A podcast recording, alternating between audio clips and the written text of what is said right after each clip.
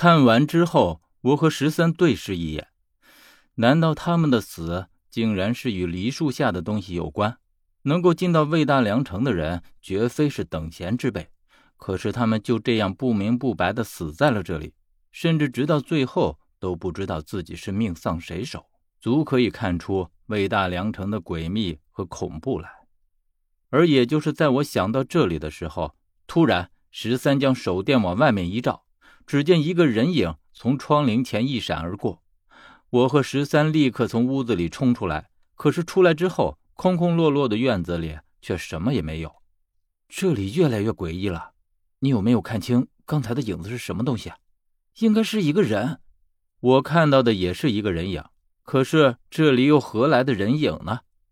于是我对十三说：“以免夜长梦多，我们先将梨树下的东西挖出来，事不迟疑。否则，如果遭遇和他们一样的境地，只怕悔之晚矣。”于是我们拿上了洛阳铲，来到梨树之下，也不顾梨树上的老妇尸体是否还在掉下蜈蚣来。便一铲子一铲子的挖了起来。事实证明，这棵梨树早已经枯透，脆弱的像木炭一样。所以这时我们更加疑惑，这个老妇的尸体是如何能够挂在上面而不被压垮的？按理来说，这个枝头应该连十来斤的重物都挂不住才对。难道这个老妇的尸体已经轻到了这样的程度？但是我们暂时无暇去想这些。挖了不一会儿。这棵梨树终于向一边倒塌，只见连着老妇的尸体一起坠在地上，发出十分沉闷的响声。我和十三见没有异样，于是继续往下挖。再挖了半尺来深，就听到了铲子碰在了一个非常坚硬的东西上，发出了一声很清脆的响声。有了。于是我们将周围的土给扒开，在扒土的时候，就像是捅了蜈蚣窝一样。只见密密麻麻的蜈蚣从土里面像是浪潮一样涌出来，而且黑压压的一片，看上去煞是恐怖。我倒不怕这些东西，十三则往后撤了撤身子。大概是因为我在旁边的关系，他们并没有追着十三过去，而是往旁边纷纷爬开了。等他们也散的差不多了，我们这才重新开工。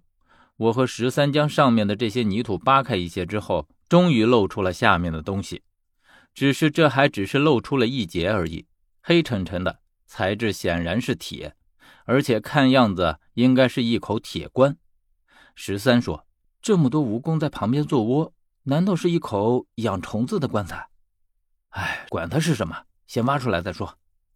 于是我们顺着棺材的方向，将它周遭的土都挖开，最后直到将整口棺材露出来。当然，仅靠我们两个要将它抬上来，那是不可能的。看来只能是让他留在原地了。而且在看到这口铁棺的时候，我突然出声：“哎，这口棺材没有棺盖。”黑灯瞎火的，难免看不清楚。十三用手电照了照，果真只见棺身和棺盖都是一体的，的确是没有棺盖。于是十三也惊讶地说：“怎么会有这样奇怪的棺材？”我又仔细看了看，只见棺材的底部伸出来很长的一截。就像是一个罩子罩在铁板上一样。会不会它的开口是向下的？十三听了却说：“这样的话，就必须把棺材给翻一个个了。可是这铁棺少说也有上千斤，单单靠我们俩怎么翻得过来？”嗯，这的确很棘手。我也没有一个具体的主意，于是又说：“我们再往下挖挖看。”说着。我从旁边又挖了几铲子，可是十三立刻停止了。哎，这棺材这么沉，你再往下挖，它也只会沉下去，而棺身和棺底却分不开。我想想也是，铁棺也正是靠着自身的巨大重量才牢牢地扣在棺底上的，再往下挖只会越挖越深，让棺材继续往下沉。只是我这个念头还没有想透，就又听十三说。你看，你挖上来的土里有什么？我往铲子上看去，只见铲子挖上来的泥土竟然混着许多骨头，这些骨头细小而短，并不是人骨。于是我再往下挖了几铲子，这回带上来的并不是一堆骨头，而是一只鸟的残骸。虽然肉体已经彻底腐烂了，但是依稀可以看见有羽毛混在里面，而且它的体型也不大。大概有鸽子般大小，羽毛通体黑透。这不会是乌鸦吧？十三看了良久，说：“嗯，只有乌鸦的羽毛才会通体黑透，但是这下面怎么会有乌鸦的尸体？而且还不是一只两只？